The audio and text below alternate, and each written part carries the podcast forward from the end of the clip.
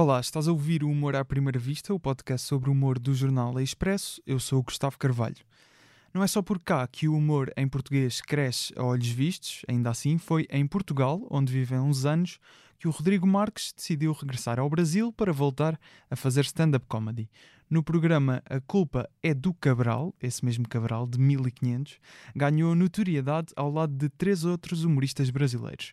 Em 2021 tornou-se um fenómeno da comédia brasileira pelas redes sociais, com muitas e muitas horas de stand-up comedy no YouTube. E aí, a culpa foi só dele. Quando andava pelo teatro ainda miúdo atrás do pai, sonhava levar o Oscar de melhor roteiro original para o Brasil. Por agora não lhe podemos dar o Oscar, mas de Portugal vai levar certamente os aplausos de muitos fãs na primeira tour de stand-up que faz na Europa, ainda este mês. Vai a Aveiro, Braga, Coimbra, Viseu, Porto, Almada e Lisboa, esgotadas, mas com sessão extra já aberta. Humor à primeira vista.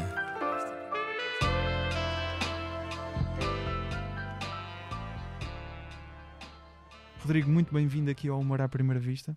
Obrigado. Oh, meu querido, muito obrigado pelo convite. Eu adorei, adorei o texto. É, basicamente é isso. e queria começar com esta curiosidade de teres vivido em Lisboa. Isto foi exatamente quando?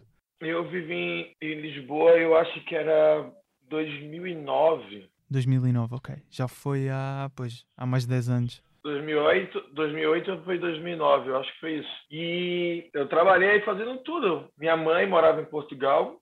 Eu fazia, eu tinha acabado de entrar na faculdade e aí eu não estava gostando muito da minha faculdade. Eu via que a mensalidade era cara, era um problema para a gente pagar. Então eu decidi que ia para Portugal ajudar minha mãe. Ela estava trabalhando em Portugal e aí eu fui. Trabalhava num restaurante que ficava ali próximo ao bairro Alto. Ok.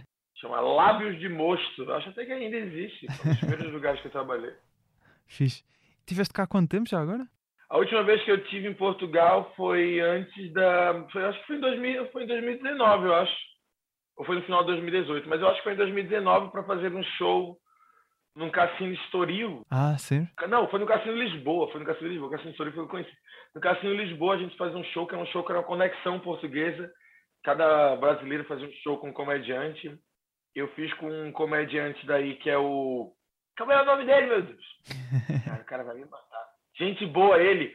Ele é muito amigo do Vitor Sarro, caralho. Como é o nome o do Fernando cara? Rocha? O Rocha. Fernando Rocha, certo. Exatamente. E aí a gente não se conhecia, a gente fez um show, meio que um sketch, eu e ele, a gente trocava ideia, e um na frente ia fazer um pouco de stand-up, voltava, e depois o outro ia. Ok. E foi bem divertido. Mas agora eu tô bem, agora eu tô bem empolgado, porque realmente é a primeira vez que eu vou para fazer meu show solo, assim. Exato. E... E é engraçado que o teatro que eu vou fazer em Portugal, em Lisboa, É o Vilaré? quando eu fui morar com Maninha, é, eu lembro que na primeira semana, quando eu estava em Portugal, a gente foi no teatro juntos, a gente assistiu uma peça, que o nome da peça era A Gorda, eu acho que o nome da peça era essa. Gorda. E tinha aquele ator brasileiro, é, aquele ator português que foi morar no Brasil, o nome do ator eu não lembro, mas é um ator que ele já fala com, com sotaque português, ele fez várias novelas aqui no Brasil. O Ricardo E aí ele Pereira? tava fazendo essa. Eu acho que é o Ricardo Pereira. E ele tava fazendo. Ele tá na Globo, né? E ele tava fazendo essa, essa peça. E eu lembro que eu assisti a peça com manhã e não consegui entender porra nenhuma. Eu falava. E disseram, esses caras estão falando em português, eu não consegui entender nada da peça, nada, nada, nada. Mas eu achei o teatro lindo. E fiquei pensando, caramba, será que tem show de comédia aqui? Tem stand-up? Fiquei com isso na cabeça. Quando o meu produtor Guilherme mandou pra mim, Rodrigo, vai fazer show em Portugal, fiquei feliz pra cá. E quando ele mandou o nome do teatro em Portugal, eu lembrei na hora, eu mandei pra mãe, eu disse, mãe, vou fazer show naquele teatro. E aí saber que ainda vão ser duas sessões, ah, eu tô feliz demais. E saber que vão ter portugueses assistindo. Claro. Então, eu recebo muita mensagem de português. Eu pensava que era só os brasileiros que iriam para meus shows. Ou seja, tens brasileiros que vivem cá que vão, mas também portugueses mesmo que vão assistir a isso. Eu recebo muita mensagem, muita não, mas começou cada vez mais a aumentar a mensagem de portugueses de vários países da, vários não, os dois ou três países da África que falam língua portuguesa me mandam mensagem também. Muito da Angola, Angola, Angola, manda pois. bastante, Cabo Verde. Temos cá um comediante ang- angolano já há uns tempos, que é o Gilmário Vemba, que fazia lá comédia em Angola e agora está cá também a implementar-se já no, no Ah, meio. É muito que ele faz, ele faz uns vídeos, né, de, de- ele fica fazendo umas narrações, umas massagens. No TikTok. exatamente, acho que sim. Acho que é, É, isso. exato. Eu sigo ele, eu sigo ele, eu sigo ele. Ah, fixe, fixe. Ele também é muito porreiro. Tu tens u- umas histórias, eu estive a ver eh, alguns dos teus vídeos e vi o, o Problema é Meu, que é o, o solo que tens no teu canal de YouTube.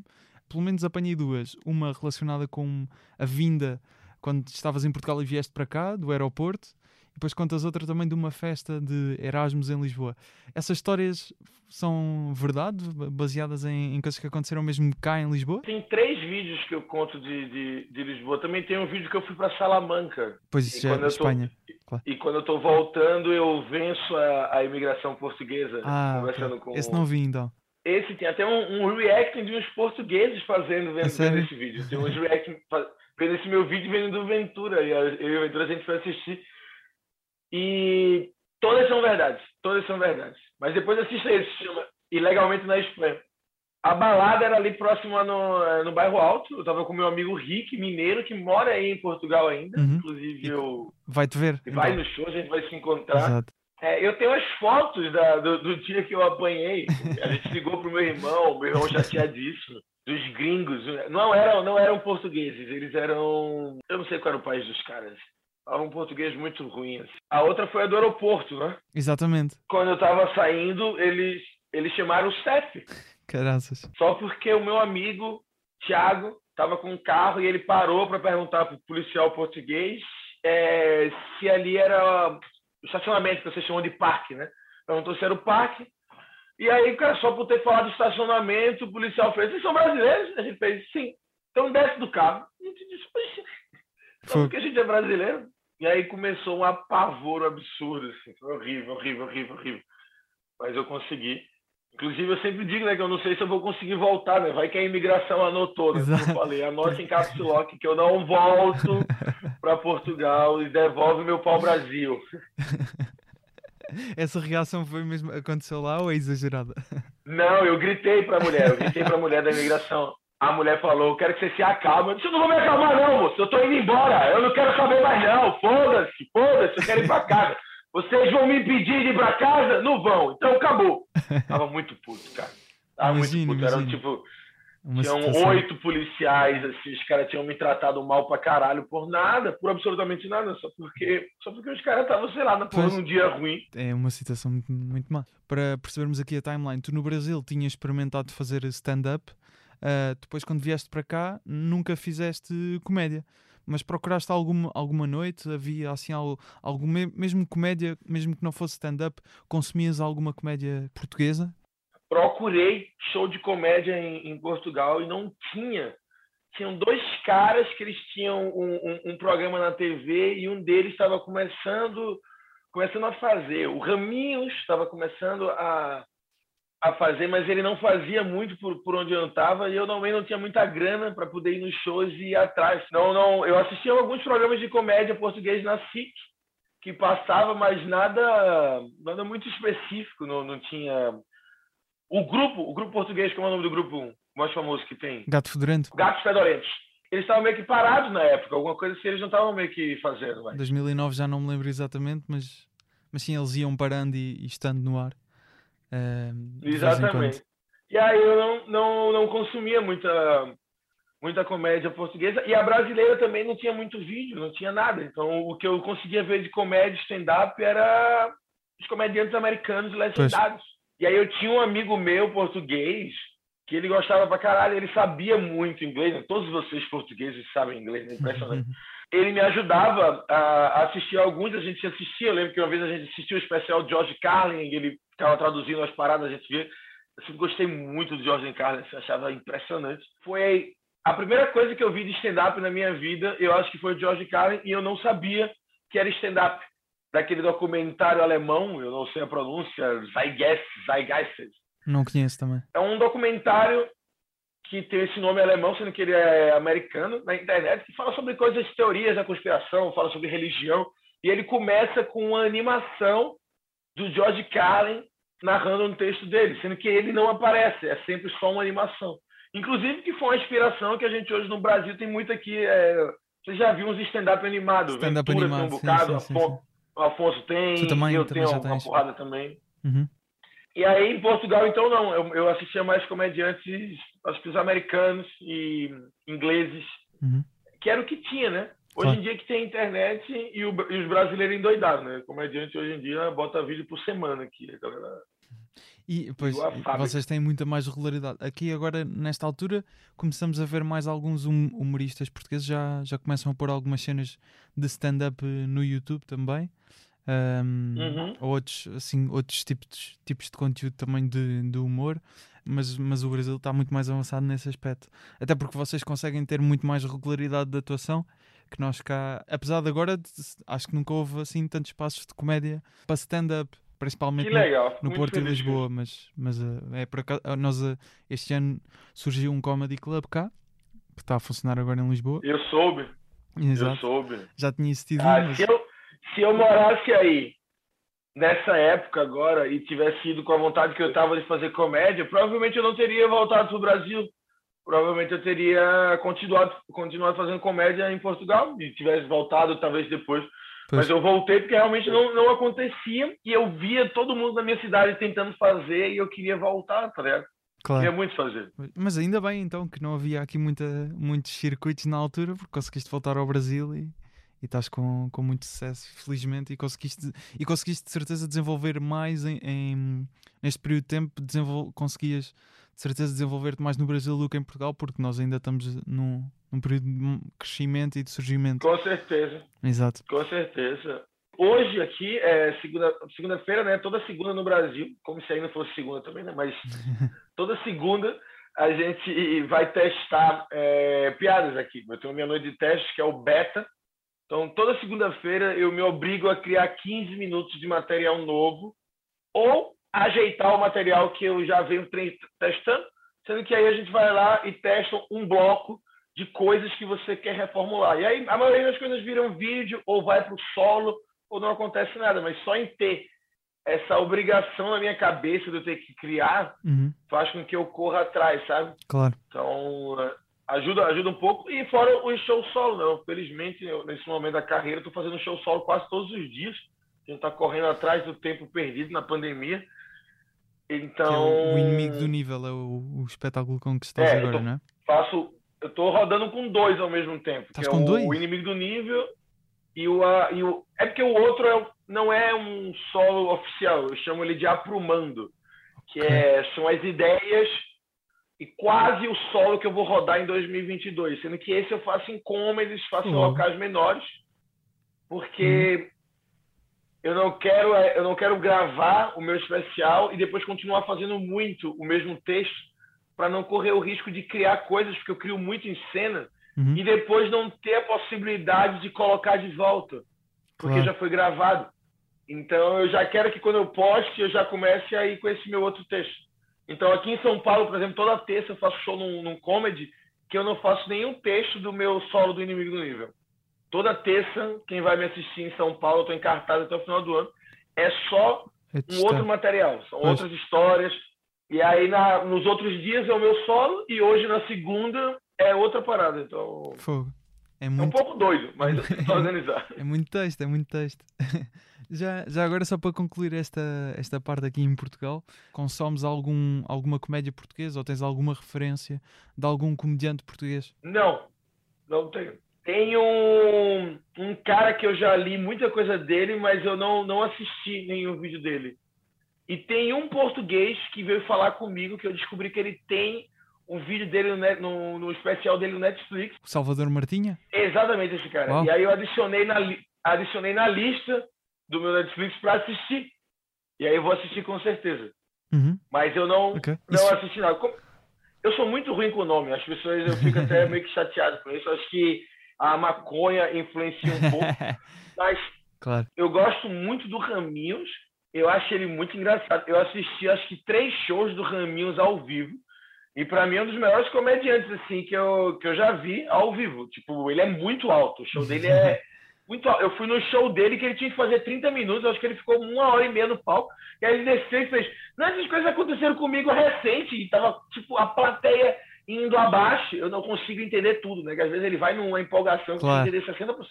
Mas a plateia tava num volume assim, sendo que eu não, não consumo e não tenho acesso ao material dele na internet. Eu vejo as postagens. Claro. É, eu acho que eu posso dizer que eu, que eu consumo o Raminhos. Eu Ok. vejo os stories e os, e os vídeos dele. Uhum, Mas não vejo o stand-up dele porque ele não posta. uhum. Ele tem algum no YouTube, mas espetáculo completo. Eh, Penso que talvez dois no YouTube, não tenho a certeza agora. Ahm, mas também é mais recentemente. Eu não vi esse, então. Mas eu sigo, eu sigo o Ramirez e tem o cara que eu li umas coisas dele, que é o que o Afonso gosta muito. O é Ricardo o nome Araújo dele? É Pereira. o Ricardo Araújo Pereira. Esse maluco é um gênio. Ele é extremamente inteligente, assim. Ele, eu li uma, uma, uma, uma parada dele falando sobre comédia, sobre, sobre persona, sobre o entendimento do texto, sobre o, o, o som das palavras na comédia. Ele realmente ele tem uma, uma visão diferenciada. Exatamente. Estavas a dizer só essa coisa do Salvador Martinha. Eu não, não sei se o sol dele ainda está na Netflix. eh, isso já foi há algum tempo que re- recebeste essa mensagem ou não? Não, não, ele me mandou mensagem semana passada perguntando se eu ia estar em Portugal. A sério? Olha que fixe. Ele botou assim: estás acá? Aí eu botei em Portugal? E aí ele visualizou e acabou a nossa conversa. Mas E aí eu vi que ele tava no Netflix. Não, Sim, mas o especial dele tá no Netflix ainda. ainda está? Pois não sei. Eu tinha a impressão que já tinha saído. Porque já é, já é de há uns anos. Mas o Salvador também é um excelente comediante cá e bastante conhecido cá. Que ele agora tem estado a fazer até umas sessões de, com convidados, eh, também num teatro em Lisboa e também algumas no Porto. Eh, e está muito fixe também. Fico feliz que, que, tá, que tá com essa cena forte em Portugal. Eu, eu vou ficar alguns dias aí, acho que em off, sem show, e eu vou tentar ir assistir, com Assistir. certeza. Sim, muito fixe. Acho- e acho que vale a pena ir assistir. Até, aliás, há uns dias fui hum, ao Comedy Club, já foi há, um, pá, há 15 dias talvez, mas tem alguns também comediantes eh, brasileiros que vivem cá. Que, que estão fazendo cá stand-up também muitas vezes sobre serem brasileiros, não é? Acaba por ser mais, mais pessoal, não é? Falar de, de si. Eu conheço alguns, eu conheço alguns, Conheces? sim, alguns comediantes. Eu fui fazer show na Irlanda com a Bruna Louise. Ok. E aí teve comediante que estava daí em Portugal que foi com a gente para abrir o show. Eu já fiz um show que tinha ali no, no Carlos Sodré. Uhum. No caso, rir. o Renan, Renan o Vital. Renan, que é o Renan Vital, que ele organizava a noite. Tem um que é o Carioca, como é o nome do Carioca? É o é Pedro? Não sei. Tem um que é Carioca, que é bom pra caramba, ele que, que abriu o show. E aí também tinha, tem um pessoal na Irlanda que também fez. Enfim, mas eu fiz um show nesse comedy. Foi, então que foi, inclusive foi, ao Cais a Rir, não é? É o Cais a Rir, ali no Cais do Estreia, acho eu. Eu acho que é o Casa Ri, acho que é esse aí, Casa Não Ri. sabia Aí eu fiz um show lá. É, não fiz o meu solo, eu fiz uns 30 e pouco, 40 minutos, eu fiz com um bocado de comediante, português e brasileiro. Fixe. Cada um fez uns 7 minutinhos antes, foram entrando, foram entrando, e aí depois de uns 6, 7 pessoas eu fui e fiz. Fixe. Ok, não sabia que já tinhas andado aí, por acaso. Já, já, já fui lá. Tu tentarias aqui uma, uma carreira em Portugal? Eu lembro que o Afonso Padilha disse-me que gostava de tentar cá, eh, estar cá um tempo a tentar fixar aqui uma carreira. Eu penso muito sobre isso, se o, o presidente atual do Brasil se reeleger, eu, eu não sei se é o melhor local pra gente estar, cara. Então, Pois. Mas sim, mas sim, já, já pensei em, em um tempo da minha vida morar talvez um ano, um ano ou dois anos em Portugal só fazendo comédia. Eu penso também muito em ir para a África, em algum país de língua portuguesa, também morar um tempo, passando um ano, dois anos fazendo comédia. Isso é uma parada que eu penso com certeza. Mas é a primeira vez no Brasil que as pessoas estão começando a ir pro meu show de verdade, então eu vou, vou ficar um pouco aqui ainda, Aproveitar.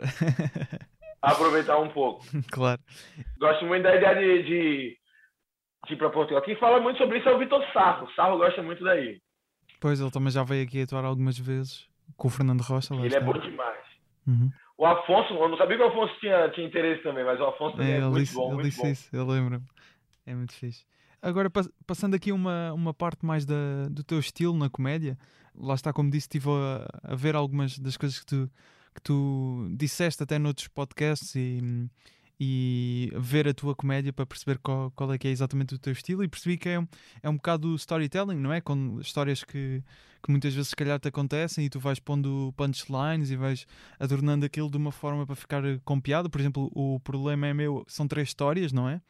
Uh, acabam Isso. por ser uh, três histórias e que muitas vezes têm callbacks, portanto estão de alguma forma, às vezes consegues interligá-las uh, de alguma forma e acaba por ser um, uma estrutura diferente de espetáculo que, que, normalmente não estamos necessariamente, necessariamente habituados. Já eu li num sítio que tu já tens alguns solos anteriores ao, ao Problema é Meu, só que não estão é na internet, certo? Eu tinha um outro solo que eu fazia, sendo que a, as piadas elas envelheceram. Uh, okay. Eu eu mudei, eu mudei e não, não, não gravei e não, não, não gostava mais. Aí fui uhum amadurecendo e eu criando outras histórias. Então, o problema é meu, ele é os meus três vídeos da minha carreira, das minhas três histórias que tinham mais dado sucesso e dado certo na minha carreira. Ah, ok. De, de, quando eu coloquei no, no YouTube. Então foram os três vídeos mesmo que mudaram, mudaram as coisas para mim. E aí eram essas histórias, eu continuei a contar elas no palco, porque na época eu ainda Hoje em dia, tudo que está vendo na internet não existe mais no palco. Mas antes, estava na internet e ainda estava no palco. Ah, e aí eu, como eu vou criando no palco, eu vou aumentando, fui criando detalhes. E essas histórias elas ficaram de um tamanho que eu disse, cara, eu vou fazer um solo e dar um jeito de contar as três. Então são três histórias tomando três cervejas, três histórias de 20 minutos. É basicamente isso. Esse solo atual, que é o inimigo do nível, ele é apenas uma história. Uma história. Fogo. Uma história só. E aí vai ser esse é o que eu, que eu que é o que eu sempre quis fazer. E o outro vai ser já estou com dinheiro e agora eu quero falar essas coisas. Se vocês não quiserem ouvir, foda-se, eu tô bem. que aí tem 30 minutos falando sobre é, ateísmo, sobre a minha desconstrução de relacionamentos, aí é, aí é doideira, vai ser, aí é o meu, meu terceiro, mas o meu segundo, que é esse agora, é uma história que eu acho muito engraçada, que ela tem várias técnicas de comédia, e aí é do meu estilo, do jeito que eu gosto. Porque o que eu piro não é a história em si. Para mim, não é a história que é, que é importante. Para mim, o que é importante é o jeito que a história é contada. Eu gosto da estrutura, eu gosto de imaginar a narração, quem é que vai narrar entre os personagens, qual é o ângulo da câmera que, é que eu vou dar, o que é que eu vou o que é que eu vou descrever, para onde é que eu vou sair, qual claro. parênteses que eu vou abrir, o que é que eu vou dar vida é, nesse meu show. Tem um momento que a gente se transforma em um tubarão, é um tubarão conversando com a plateia durante um tempão. Tem um momento que eu crio uma história que entra, então, tipo, é. É isso que eu, que eu gosto. Então, quando você vê cada vídeo meu na internet, eu demoro mais para postar do que todo mundo. Não porque eu tenho mais carinho, mais cuidado, talvez porque eu sou mais lento mesmo. Eu fumo um, bebo demais. Eu namoro muito com o meu material. Quando eu posto ele, é um termo de namoro. pois. É isso, eu conheci uma menina que eu tô curtindo pra caralho, ela é muito inteligente. Porra, a gente troca a ideia pra caralho, a trans é foda. Não, um boquete assim, que deixa molhado, que, que faz caralho. Quando acaba, dá vontade de ligar pra tua família e falar, gente, vocês não acreditam como é que eu fui chupado há pouco. E aí eu gosto de, de, de, de, ver as reações das pessoas daquelas paradas que eu criei, frases que não existiam e eu formei e eu estou falando e todo mundo reagindo. Então eu vivo essas piadas até o último momento de quando eu posto acabo. Tem um vídeo meu que se chama A Desgraça do Artista. Quando eu postei esse vídeo, eh, eu chorei, eu chorei. Fogo. Eu passei a noite chorando porque eu não queria ter postado, eu me arrependi de ter postado, porque depois que eu postei eu não faço mais encanto nenhum. E acabou. Eu perdi alguém, eu perdi alguém, eu perdi é a minha namorada, eu perdi a pessoa. Há uma expressão inglesa que é kill your babies, não é? Matar os, os teus filhos. Tens que Exatamente. matar os teus filhos, no fundo. Quanto mais as pessoas elogiam esse vídeo, os elogios desse vídeo são os melhores elogios para mim que tem dos meus vídeos, é estar tá nesse vídeo. Cada elogio era uma facada no meu peito. Ah, Rodrigo, esse é teu melhor vídeo, o teu melhor texto. Eu falava, eu sei, eu também não sei porque eu postei, era isso. Mas aí é quando eu me desafio a criar algo melhor. Claro. É, a pensar em uma estrutura diferente, a ir atrás de algo que, que não que, que eu queira mudar algo, é, é, é, é para mim, tá ligado? Eu sou apaixonado por cinema e apaixonado por comédia, então eu piro em como tentar unir essas duas artes na, na, na minha história.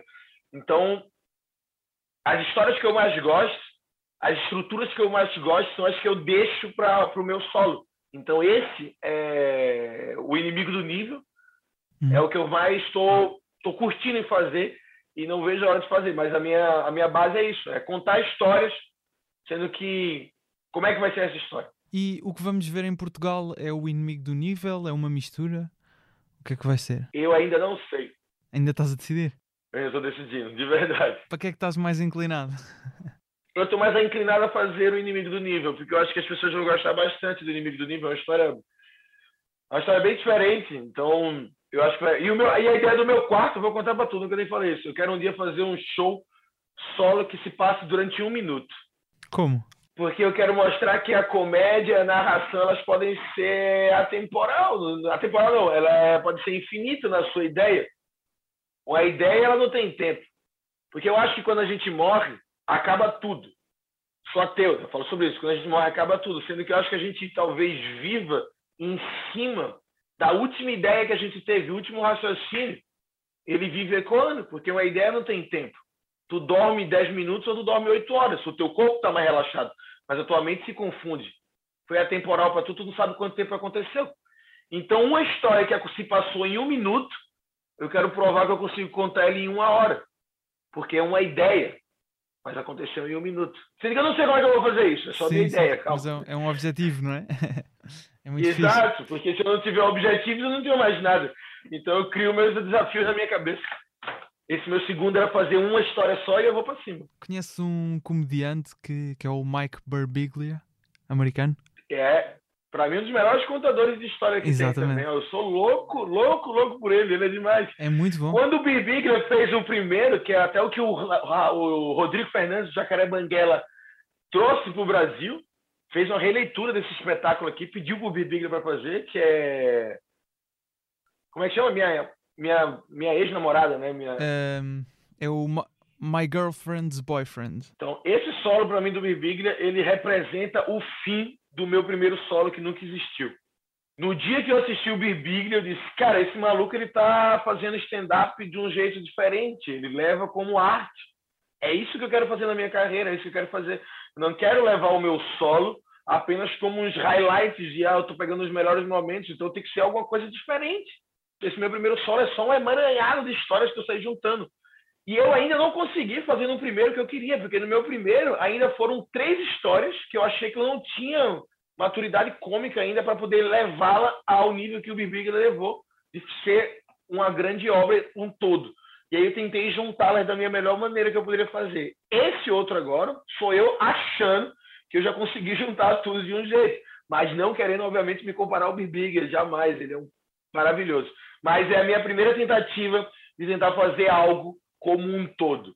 Eu sentei um dia na frente do meu notebook, onde não tinha acontecido em nenhum momento antes, abri estava completamente em branco. Disse: aqui eu irei escrever o meu novo show solo. Então foi tudo pensado do início ao fim. E aí ele veio com uma estrutura pequena de 25 minutos, que eu escrevi todo, 25, 27 minutos e depois comecei a rodar o Brasil com outros textos preenchendo os espaços, indo aumentando ele em cena, dando o detalhamento que eu queria, até chegar hoje, onde infelizmente ele está próximo de uma hora e quarenta e eu não paro de cortar coisas que eu não sei onde é que vai parar. Eu preciso gravar, preciso gravar, está virando poderoso chefão. Isso é, é, é, muito interessante a, a questão do Barbiglia, porque ele também é muito cinematográfico, como tu estavas a dizer, na forma como conta as histórias. E, e nota-se essa abordagem. Aliás, ele às vezes até faz trabalhos como hum, produtor executivo ou mesmo diretor de, de outros uh, solos de, de outras pessoas, o que é muito fixe. Achas que essa, hum, essa ideia de transformar as coisas cinematográficas, um, o teu stand-up cinematográfico, vem um bocado de, de teres crescido no, no teatro? Eu acho que sim. Eu acho que é porque a minha vida toda foi da infância com meu pai no teatro e eu sempre fui apaixonado por cinema. Então eu vivia vendo peças de teatro e vivia indo para o cinema. Uma das coisas que é ilegal, o que eu vou falar agora, mas uma das coisas que eu mais gostava de Portugal, foi quando eu fui morar em Portugal, era eu não tinha grana para fazer as coisas, mas era a minha internet, que era tipo dez vezes mais rápido do que a internet do Brasil. Então, quando eu fui morar em Portugal, você não tem ideia, assim, de quantos filmes eu conseguia assistir, que eu baixava tudo, todos os torrents possíveis a hora toda, porque a internet era muito mais rápida. Então, foi uma felicidade da minha vida poder assistir tudo. Eu, quando era novo, o meu sonho, eu queria ser atendente da locadora.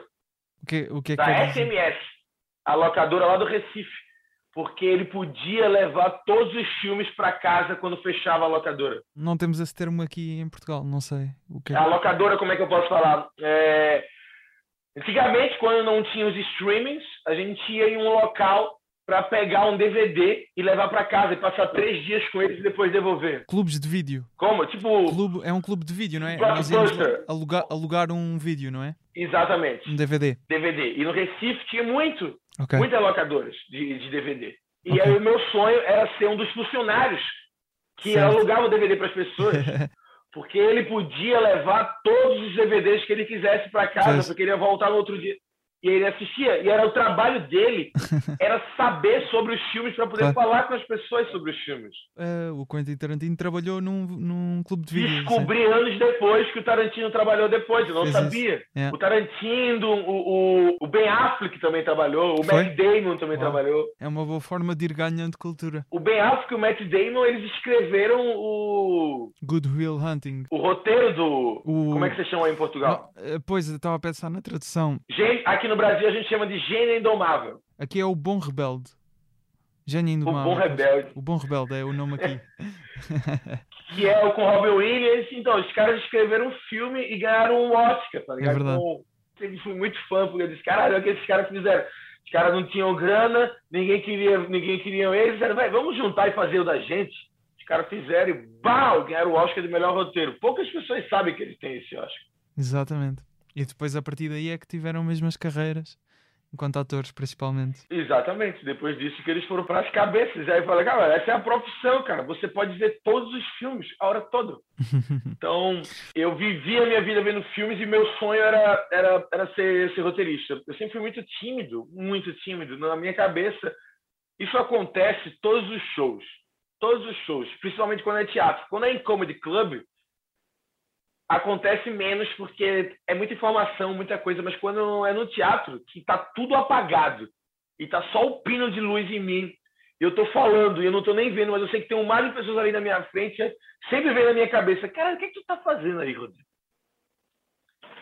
Porra, né? Pra tu tá de boa escrevendo, vendo filme, por que tem essa galera calada que tu tá falando, irmão?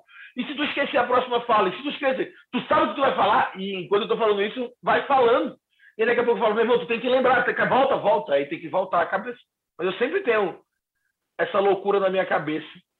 Porque na minha cabeça parece um pouco, às vezes, como se eu estivesse lá com 10 anos e desse um corte na linha do tempo e alguém me joga com 30, eu tô com, em cima de um palco fazendo show. Falando, caralho, o que, que aconteceu, porra? e eu já tô ali, é como se fosse isso aqui. Isso é, isso é muito eh, alucinado. Para mim, na minha cabeça, às vezes parece que é como se tivesse dado um corte de cena eu da infância e adiantou o tempo e eu já tô velho no palco fazendo stand-up com 30 e poucos anos. E aí, galera, e aí o meu cérebro fala, cara, o que é que tá acontecendo, irmão? Tu não era uma criança tímida que não queria falar com ninguém porque tu tá no palco falando com 500 pessoas. O que é que aconteceu? Há pouco estavas a dizer que hum, agora no Brasil é que as pessoas te querem ouvir, não é? Querem ir ver estes espetáculos. Ganhaste bastantes seguidores agora neste ano. O que é que achas que mudou de repente? Já fazias comédia há tanto tempo para só agora é que estás uh, de facto a, a, conseguir captar mais público? O A Culpa do Cabral, ele me ajudou muito a, a alcançar um conhecimento na, na, do, do, público grande e também, somente dos comediantes da comédia, né? Comecei a conhecer todo mundo, vim morar em São Paulo Sendo que é isso que você falou, né? Tipo, o que começou a mudar agora foi mais no último ano das pessoas irem para o meu show. O A Culpa do Cabral fez eu começar a rodar com o meu solo, eu viajar muito, me ajudou bastante. Mas o que eu acho que, que mudou da galera começar a querer ir no meu show agora, eu sempre eu me pergunto muito isso. Eu não tenho a resposta exata. Mas pós-pandemia, quer dizer, ainda estamos em pandemia, né? Pós-quarentena, né? E voltando a fazer show, eu sinto que que eu mudei um pouco o meu jeito de fazer comédia. Não sei, eu, eu, acho que a minha persona ela mudou um pouco. Eu comecei a ficar mais calmo no palco, eu comecei a, a trazer as minhas ideias de verdade. Assim, eu tenho um show com o Patrick Maia que chama Na Fogueira, uhum. sabe? Tive a ver. Esse show ele fez com que eu, eu liberasse o meu fluxo de consciência, conseguisse tirar as minhas travas e falei coisas que eu nunca imaginei que eu ia parar para escrever e falar. Então, esse show ele meio que abriu um pouco a minha cabeça no sentido de caramba, eu posso ser mais do meu jeito. Eu acho que antigamente eu fazia mais comédia do jeito que eu achava que seria engraçado. Ok. É, eu acho que se você pegar vídeos meus de dois anos atrás, três anos atrás, são vídeos que não, não, não sou eu exatamente. É, sou eu naquele momento, mas sou eu achando que aquilo seria o melhor jeito de fazer aquilo. E o Na Fogueira, eu senti que eu tinha que, porra, que ter calma, tem que pisar no chão aqui. Eu não sei qual é a minha piada, eu tenho que falar de boa. E eu comecei a ver que eu poderia falar desse jeito que as pessoas poderiam. Elas estão comigo, se eu conseguir me comunicar do meu jeito. E também, obviamente, essa, essa troca direta com os comediantes aqui. Vim morar em São Paulo, em São Paulo, aqui no Brasil, é, é o local onde mais tem a comédia. Então é meio que tipo uns comediantes, muitos comediantes de outras cidades vêm para cá. Não é só o São Paulo em si, é a comédia em si que está aqui. Que aí vem Bruno, que é de Curitiba, Afonso, que é de Curitiba, o próprio Ventura, que é que mora aqui nesse prédio comigo. O Ventura é de Tabuão, e aí vem morar aqui em São Paulo.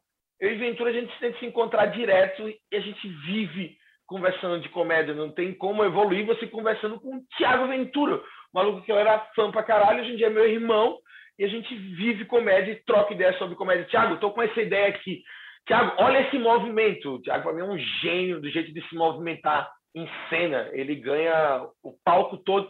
E aí eu tenho meus movimentos minimalistas, eu falo, Tiago, o que, é que tu acha de eu fazer isso? Ele dá as ideias, tá ligado? De conversar com, com a, a Bruna. A Bruna é maravilhosa. Então, eu passei a quarentena, basicamente 120 dias seguidos, conversando com Bruna Louise, Tiago Ventura e Gui Preto.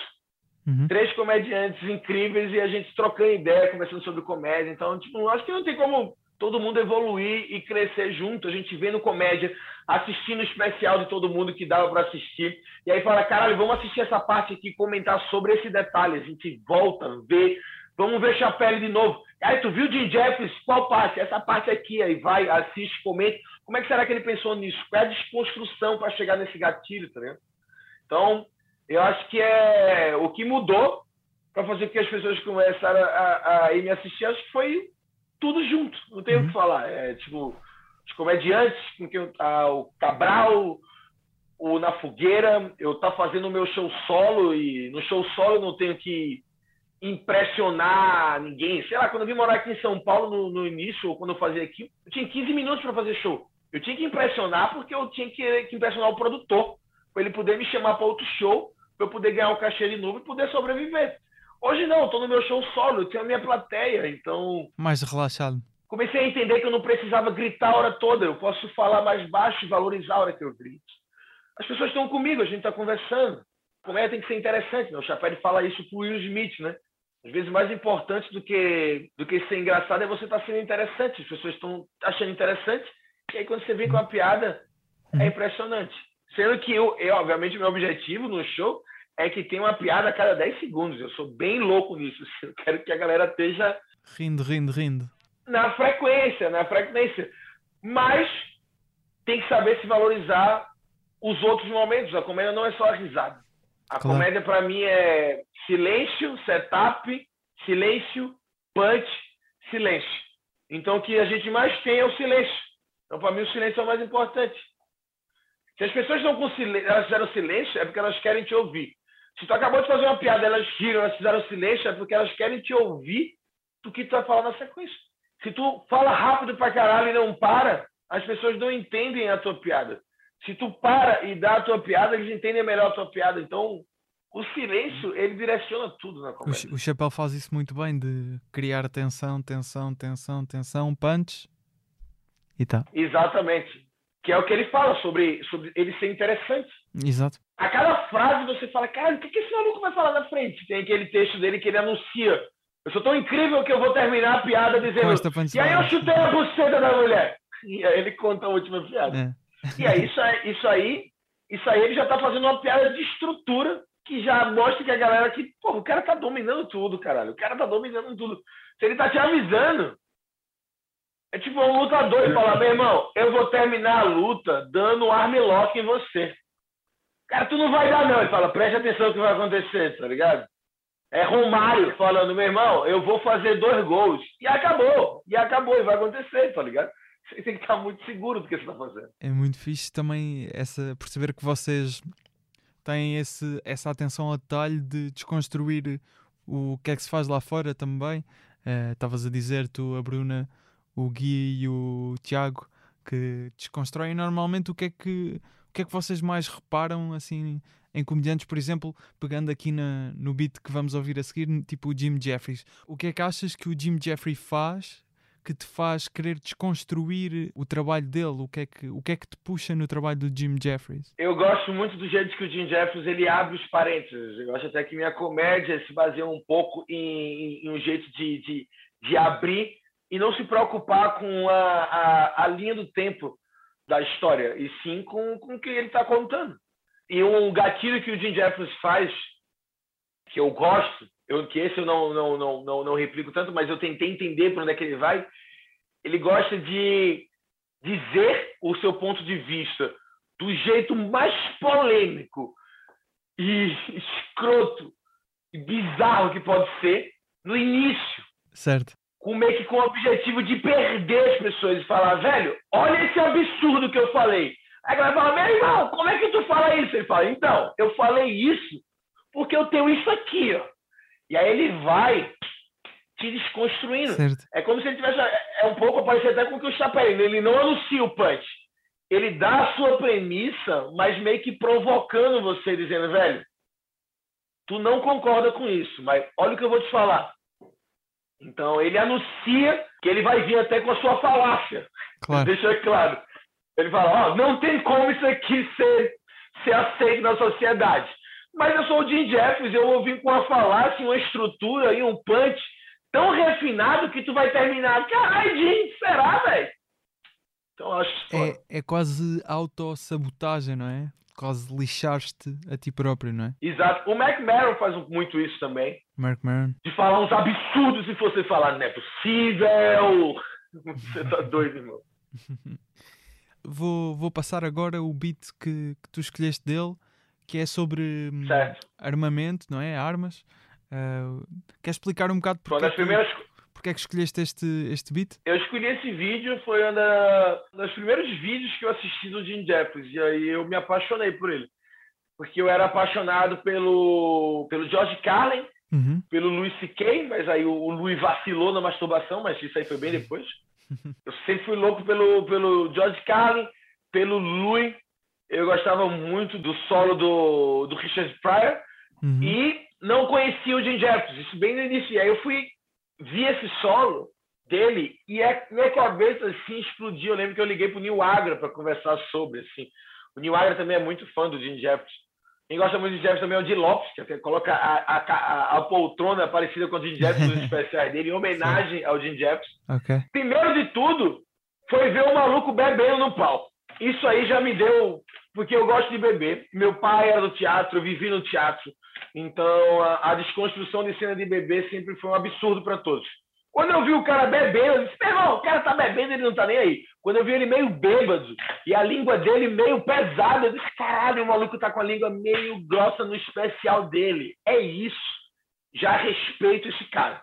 Só pelo fato dele estar tá bebendo no palco e foda-se. Porque me, me deu Pô, quando ele disse que ele estava bebendo, quando eu vi que ele estava bebendo, eu fui na minha geladeira e peguei uma cerveja. E aí ele começou esse texto do controle de armas. Eu sou muito contra armas, assim. Eu, eu tenho medo de armas, eu não gosto de armas. Aí, obviamente, já, já encanta o, o meu coração o tema. Uhum. Mas tirando o bairrismo, foda-se, porque se ele tivesse feito um texto falando que era a favor de armas e com a mesma coisa, eu também iria achar engraçado. Porque tem o Danny Cook tem um texto que é maravilhoso contra ateus, que ele fala sobre a Bíblia. Ele fala um texto que ele diz sobre o ele está no avião e aí o cara espirra do lado dele e aí ele fala God bless you. Good bless you. Uhum. E aí o cara fala, eu sou ateu. É, eu, claramente essa história é fake. Nenhum ateu perderia o tempo respondendo essa merda. Dizer, beleza, valeu, pô. Ah, os ateus não fazem isso. Aí ele fala, eu sou ateu. Aí o cara, aí ele fala, mas eu tô desejando uma coisa. Ele fala, não, mas não precisa. Aí eles começam essa discussão, não lembro exatamente para onde vai, mas o que acontece é que ele diz que ele só deseja pro ateu já que não, ele fala, então quando você morrer não acontece nada, o cara nada, ele fala, o que é que acontece? Ele fala, nada, o meu sou enterrado e o meu corpo fica lá e ele é, vai se decompondo e os bichos vão comendo e é isso. E aí o Danny Cook fala, então eu quero que quando seu corpo seja enterrado, ele vire é, adubo para crescer e virar uma árvore, crescer uma planta, virar uma árvore e essa árvore for cortada por um cara e aí depois esse cara levar essa madeira para fazer um papel e nesse papel imprimir a Bíblia. E aí ele tira tudo e o corpo do ateu ajuda a imprimir a voz do Senhor. E aí é maravilhoso. E aí não tem. Porque para mim a comédia é isso, a comédia é arte, é um cara tentando levar entretenimento. Então não importa para mim qual ponto que ele quer provar, não importa para mim qual é a falácia que ele vai utilizar, o que importa para mim é o gatilho que ele vai utilizar para me surpreender me fazer sorrir, qual a estrutura que ele vai usar e quão interessante ele vai ser. Dito isso, o Jim Jeffries, ele é um cara da Nova Zelândia. Exatamente.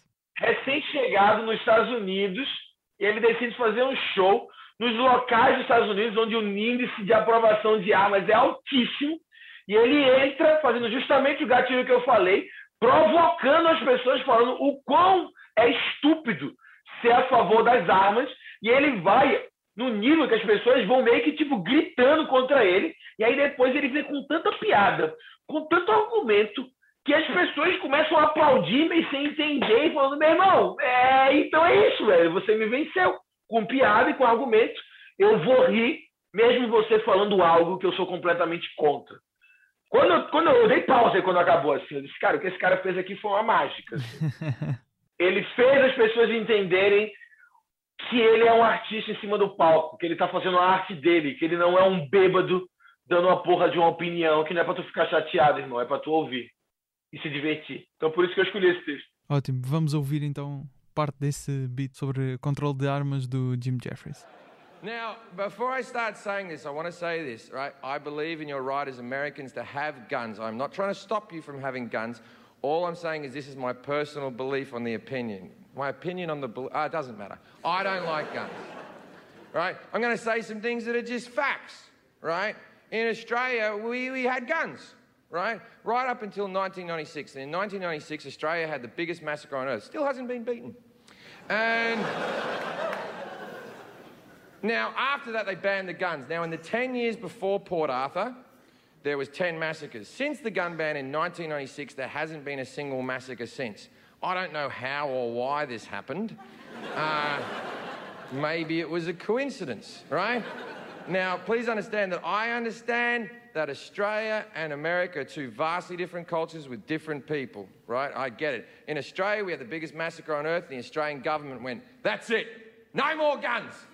And we all went, and we all went, yeah, right then, that seems fair enough, really. now, in America, you have the Sandy Hook massacre where little tiny children died, and your government went, maybe we'll get rid of the big guns? and 50% of you went, fuck you, don't take my guns!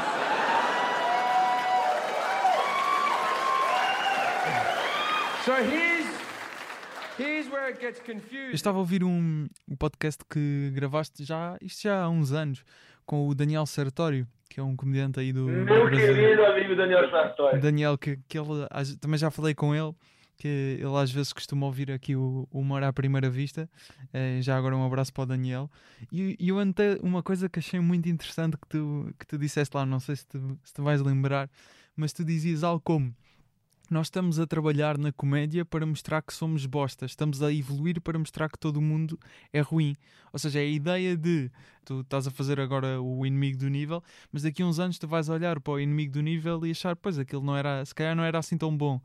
Notas com, por exemplo, o problema é meu, que é de 2018, 3 anos, portanto, já notas que já não gosto daquilo, já teria feito aquilo diferente. Para você ter ideia, eu tenho um, um comediante recifense, chama Rafael Tibério, que trabalha comigo há anos. Ele me ajuda também escrevendo no A Culpa é do Cabral. No, no meu stand-up, eu não consigo que ninguém roteirize para mim. Nada contra quem faz esse processo, acho bem válido. Uhum. Mas eu não consigo.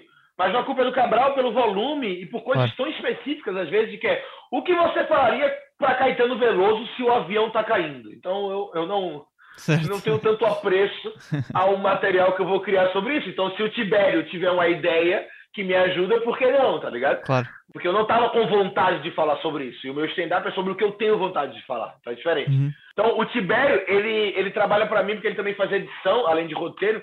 Ele seleciona trechos meus de vídeos antigos para poder colocar no meu Instagram. Eu tenho um, um, canal de cortes também no YouTube, uhum. que eu coloco vídeos, que é para basicamente é, trazer público novo e ganhar dinheiro claro. em cima de materiais que eu já fiz. Então ele pega um vídeo meu, como eu abro muitos parênteses, ele pega um parênteses meu que saiu de, de 1 minuto e 30, corta e coloca lá no YouTube e tem um início, meio, fim e acabou. E postou. E aí eu coloco também na internet. Quando o Tibério, eu pedi recente isso, eh, para ele começar a pegar uns cortes do meu especial, porque a gente não tinha tanto. E aí ele me mandou um e aí foi exatamente isso, cara. Eu me ver falando no meu especial me dá uma aflição que você não tem ideia, Gustavo, assim, mas é, é, é, é, uma, é uma parada que eu fico tipo, irmão, o que está acontecendo? Por que você está falando nessa velocidade? Por que a sua mão está passando a hora toda em cima do seu peito? Por que tu está segurando o microfone desse jeito? Por que tu está gritando? Respira, respira. Por que tu gaguejou? Então, tipo, com certeza, com certeza. O, o, não só, não só as piadas, não só os assuntos, como também o jeito de fazer, okay. tudo, tudo, tudo. Mas eu acho que é isso. Se você não. Se você está confortável fazendo o seu texto de cinco anos atrás, cara, você não evoluiu nada, você não mudou nada na sua uhum. vida. Não é possível que em cinco anos não aconteceu nada tão impressionante que tu tem pessoas na tua frente para te ouvir caladas e tu não tem nada para falar com elas em cinco anos. Bom, o que aconteceu nos últimos cinco anos? Nada, mas preste atenção o, em seis anos atrás o que, é que aconteceu. Não, não é possível. Tem uma coisa de errado. O meu solo, o Inimigo do Nível, eu estou fazendo ele desde 2019, que é uma história que aconteceu em 2019. Eu já estou extremamente agoniado de estar contando, porque as histórias elas já estão muito, muito saturadas na minha cabeça de ser a história. Claro. Porém, o que é que eu crio? é, as piadas a mais, as gags, os pontos de vista, a estrutura. E aí, cada gag que eu crio a mais, cada jeito que eu faço diferente, ou cada coisa que eu penso, é o que me empolga para poder continuar fazendo. Mas daqui a um ano, dois anos no máximo, eu já não teria mais condições de, de fazer, porque eu falava, não, essa piada nem cabe mais na minha boca, sabe? Claro. Então, por isso que eu acho que a gente tem que viver nesse limite de entender o quanto você está gostando de fazer aquilo e postar, entregar para o público a sua obra antes de você você cansada igual um relacionamento. Você está com uma pessoa, você tem que entregar essa pessoa para o público. Certo. antes de você cansar dela, cara. Por que tu vai ficar transando com alguém? Cara, porque tu tá comendo a tua mulher ou tu tá sentando no teu boy com má vontade, sabendo que tem uma galera querendo fazer isso com tanta vontade, sabe? Então, para que eu vou estar repetindo uma piada que eu não quero mais, sabendo que eu posso entregar ela para o público maior e ter um deleite gigante, sabe? Então, eu acho que você tem que entender até onde vai o seu tesão por aquele, por aquela história. Isto liga um bocado. E tem uma, diz, diz. tem uma frase que quem me falou isso foi Bruno Romano, que ele, um comediante, meu amigo, e ele falou que é do cara do LinkedIn, eu acho que é essa frase. Eu tenho certeza de quem é a frase, mas é uma frase que eu, que eu levo para tentar parar de ser esse cara que deixa tudo para amanhã. Se você não se arrepender do seu primeiro projeto, é porque você demorou muito para fazer ele. Se daqui a cinco anos eu não olhar para o meu primeiro solo e falar, caralho, velho, não, não devia ter feito desse jeito, é porque eu demorei demais. Inclusive, o meu especial, ele demorou muito. Eu demorei oito anos para gravar ele, sete anos. Mas fez com que o meu primeiro especial fosse uma obra que mesmo eu tendo um pouco de ah, por que tu tá falando assim? Porque não, eu ainda tenho muito orgulho dele. Claro. Eu espero que demore bastante tempo para eu perder o orgulho desse especial de falar, não, gente, Vê o quarto, o quarto é que é foda, tá ligado? mas, mas por enquanto, se alguém ainda me pergunta, cara, o que é que eu posso assistir? Eu falo, vai lá no meu canal assistir meu especial. Eu acho que se você assistir meu especial, você tem uma, uma experiência ótima de comédia e você sai de lá querendo assistir o meu show, sabe? E tá batendo quase 5 milhões, bicho. Eu nem acredito, é. cara. 4,8 milhões. É meu maior vídeo. Quase 5 milhões. Fora as histórias que foram cortadas, né? Porque eu postei na quarentena as três histórias separadas. Então, cada história tem mais de um milhão fora do Facebook. Fora o que espalhou no WhatsApp, fora a história da cerveja do início, que viralizou em todos os TikToks possíveis da história. Então deve ter mais de 10 milhões de pessoas no mundo que já assistiram a minha primeira obra, sabe? Então... É, é a população de Portugal, 10 milhões. Há uma, um ponto que liga aqui com esta, com esta questão de, de ir renovando o material, não é? De ir eh, deixando de gostar até certo ponto de, de piadas antigas e começar a fazer novas. Quando um comediante chega a um ponto de já tem, já tem público, não é? E que tu se calhar estás a chegar agora, chegaste agora a essa fase, já tens o público que hum, já é tão fiel uh, ou já, já gosta tanto de ti que se calhar vai-te ver para ver o que é que estás a dizer de novo. E isso pode levar Exato. às vezes a um desleixo da parte do comediante porque sabe que já vai ter o público de qualquer maneira. E, e parece-me que pode ser às vezes difícil para o próprio comediante perceber se o que está a fazer continua a ser tão bom ou se é o público que ainda gosta dele por ser ele como é que achas que podes conseguir sempre voltar ao rumo certo, tendo um público fidelizado? O que eu penso muito sobre os comediantes iniciantes que começam a querer apostar vídeo logo, eu acho que é um erro, porque você precisa enjoar do teu, do teu texto. Tu tá fazendo comédia, tu cansou. Já tá na tua cabeça, eu não aguento mais esse texto. Não existe mais a possibilidade desse texto melhorar. Cara, eu já pensei de todas as formas, eu já me arrisquei de tudo. Eu já tentei fazer esse texto ao contrário. Eu já tentei fazer esse texto de todos os jeitos possíveis. Eu já eu consigo olhar para o cronômetro e eu tenho três versões desse texto de encerramento pelo tempo que eu tenho para poder concluí-lo. Eu consigo resumir, fazer difer versões diferentes na tua cabeça. Eu extrair o máximo de dessas piadas.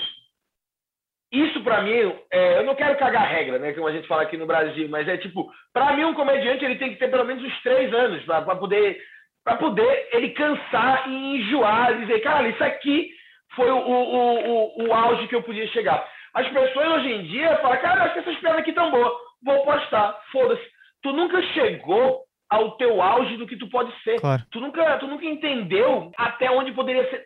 A chegar no nível sei lá, em, em procurar qualquer coisa, quando tudo tá tão certo, tu vai procurar um, um defeito, sabe?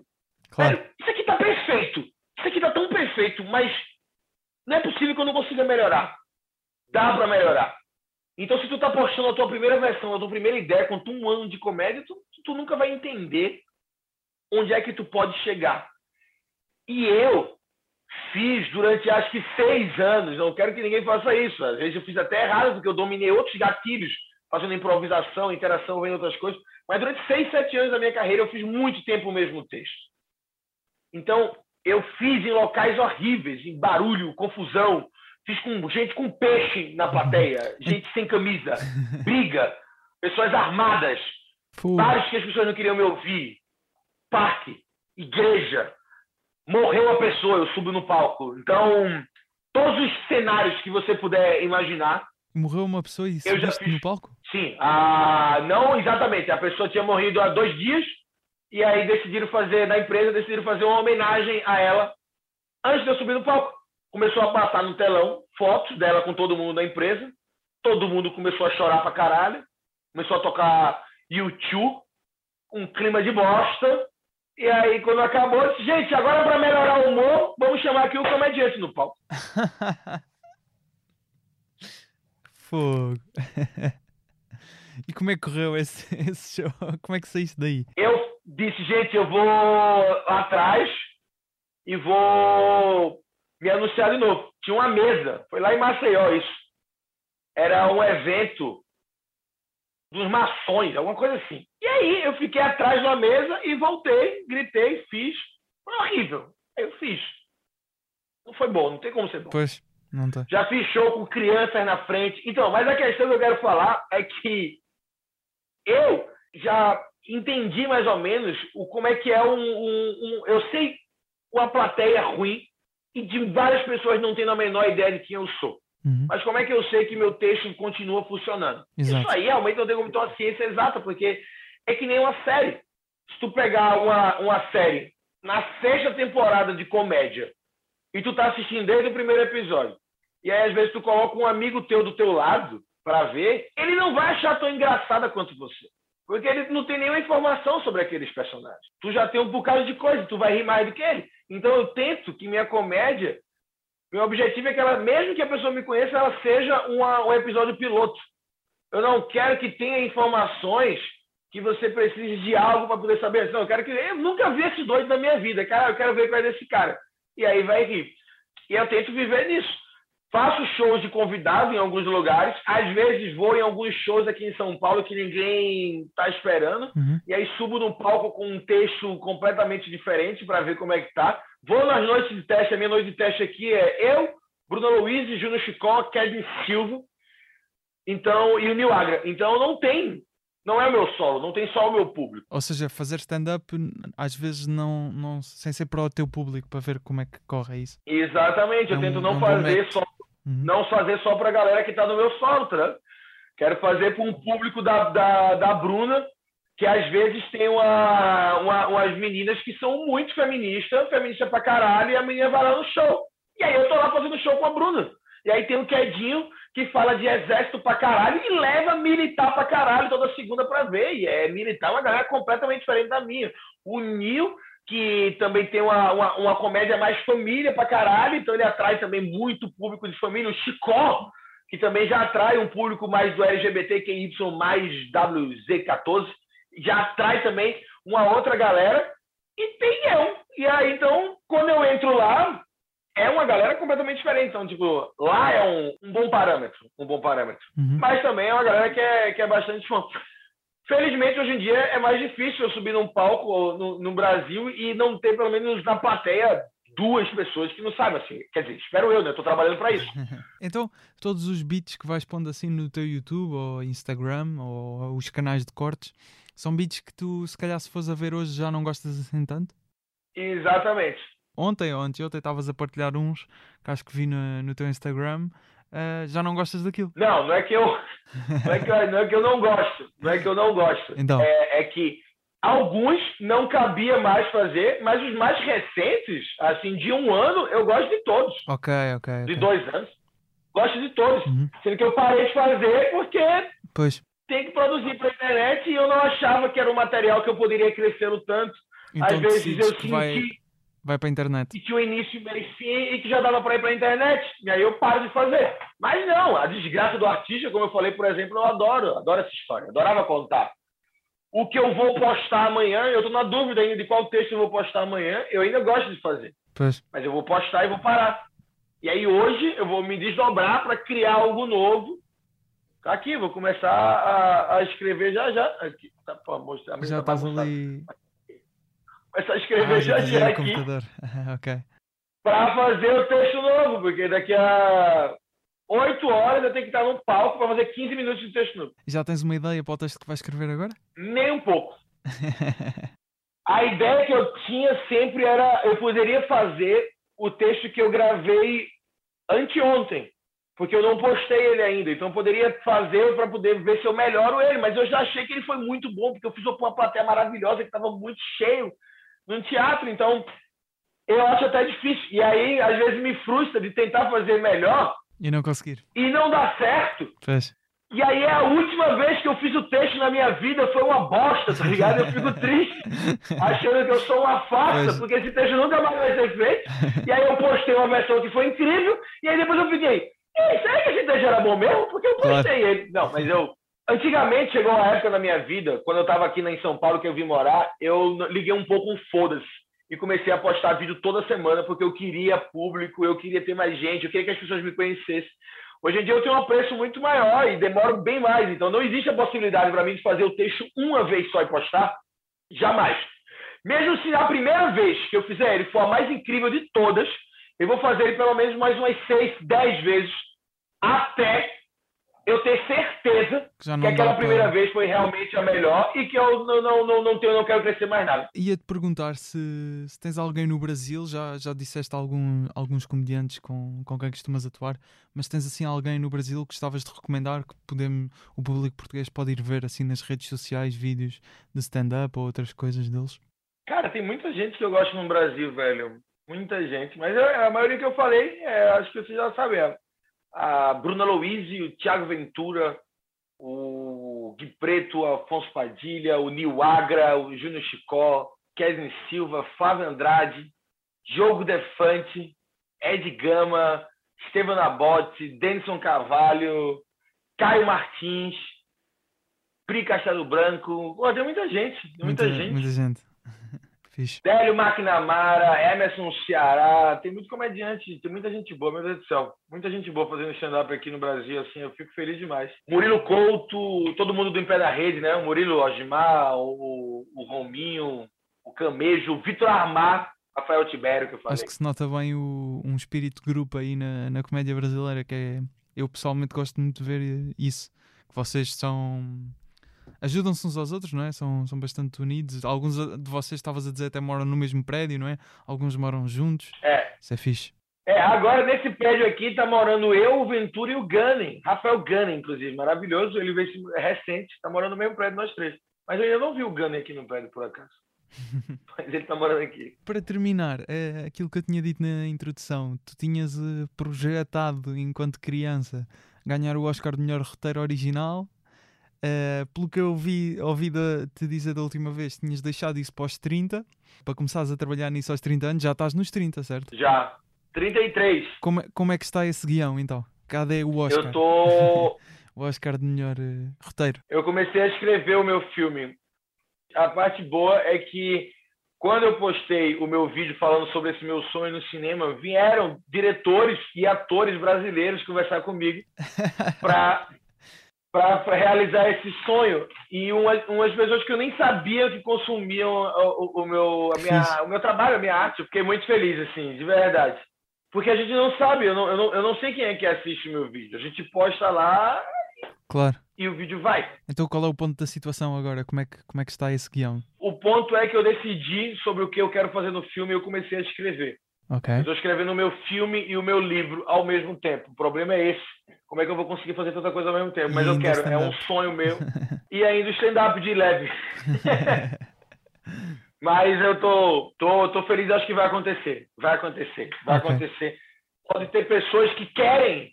Porque antigamente ninguém nem sabia, ninguém nem queria. Só, só saber que tem pessoas que querem ler meu roteiro e estão pensando na ideia de fazer acontecer. Já é um sonho. Muito fixe. Agora, o Oscar, o Oscar é, é mais longe, né? Isso aí é mais na ideia do filme que eu tô falando. Isso tem, tem que se tentando, tem que se tentando. Tem que sonhar alto, né? Tem que sonhar alto. Eu nunca imaginei que um vídeo meu, durante a pandemia, Gustavo, eu fiquei muito triste, irmão. Obviamente todo mundo ficou triste. Uhum. Mas nós somos os protagonistas da nossa vida, né? Então, em um momento tem que bate. Quando você deita na porra da sua Claro. cama, você es- esquece dos problemas, às vezes, do mundo todo, e às vezes você pensa só um pouco em você. Então, nesse momento que eu pensava, cara, no momento em que minha carreira começou a mudar e dar tudo certo, vem uma porra de uma pandemia mundial e para tudo durante um ano e seis meses sem show. E foi nessa pandemia que as pessoas começaram a assistir os meus vídeos mais. As pessoas estavam em casa e vídeos meus que estavam parados começaram a explodir. Teve um, o meu especial, em um mês, ele tinha 2 ou 3 milhões de visualizações. Em um mês, no auge, no caos dos problemas do mundo, o meu especial, em um mês, ele girou um milhão de visualizações. Claro. Então, tipo, as pessoas estavam em casa, tristes, querendo ver algo. E aí o meu vídeo apareceu lá e as pessoas começaram a, a me descobrir. E aí assim que voltou, eu voltei a fazer show. Acho que foi o meu primeiro, foi meu segundo vídeo. Ele entrou em alta no YouTube brasileiro. Nunca tinha acontecido antes. Ele ficou em quarto durante quase um dia todo, assim, um dos vídeos mais assistidos do YouTube brasileiro. E meu canal ele não tem nem um milhão de, de, de, de inscritos. Então, tipo, ele tava lá com os canais de galera que tem 15, 20, 10, 12. Porque meu canal, apesar de pequeno, ele, ele vai bem em visualização, mais do que até de inscritos. Então, Muito fixe. foi dentro do caos apareceu Uhum. uma luz no fim do túnel que trouxe essa alegria e que está fazendo com que eu vá aí pela primeira vez fazer a minha Portugal. turnê em Portugal.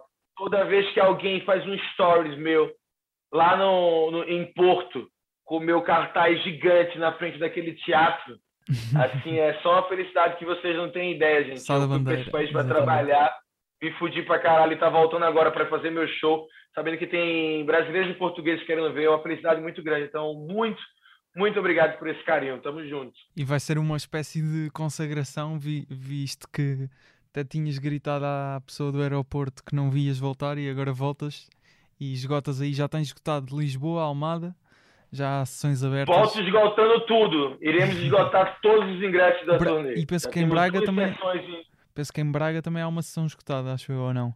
Penso que sim. Eu não sei. Eu sei que já esgotamos duas em Porto. É, duas em Porto, não, duas em Lisboa, tem uma quase esgotada em, no Porto. Vai esgotar tudo, vai esgotar tudo, vai dar tudo certo. Vai Muito sucesso.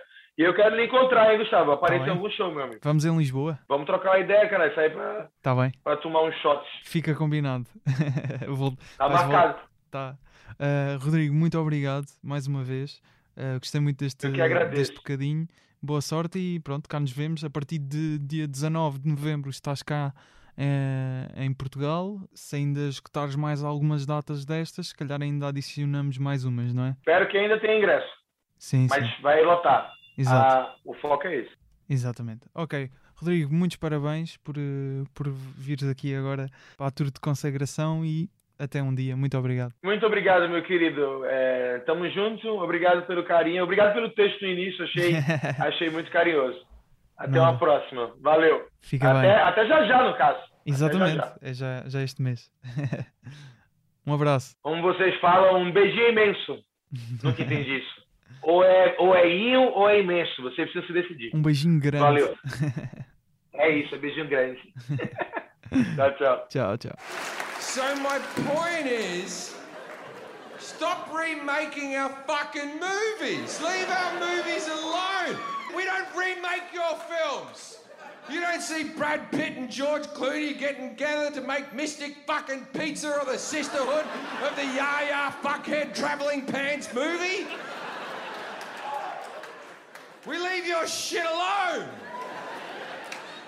Although there should be some films that should be remade with, you know, different casts. Like one of my favourite movies from my childhood was uh, Nine to Five. Dolly Parton, Lily Tomlin, Jane Fonda. Fantastic. It still stands up today. It's about three women. They have a boss who's a fucking pig. Like it's even poignant right now. They have a boss who's a pig. So what they do is they drug him and they put him in bondage gear and they hang him from the roof of one of their garages for three weeks. It's a fun film. Uh, now, they should do that with a male cast, right? So there's a woman, you put her in the position of power. The three employees don't like it, so they drug her and they put her in bondage gear and they hang her from the roof of one of their garages. It's just a fun film.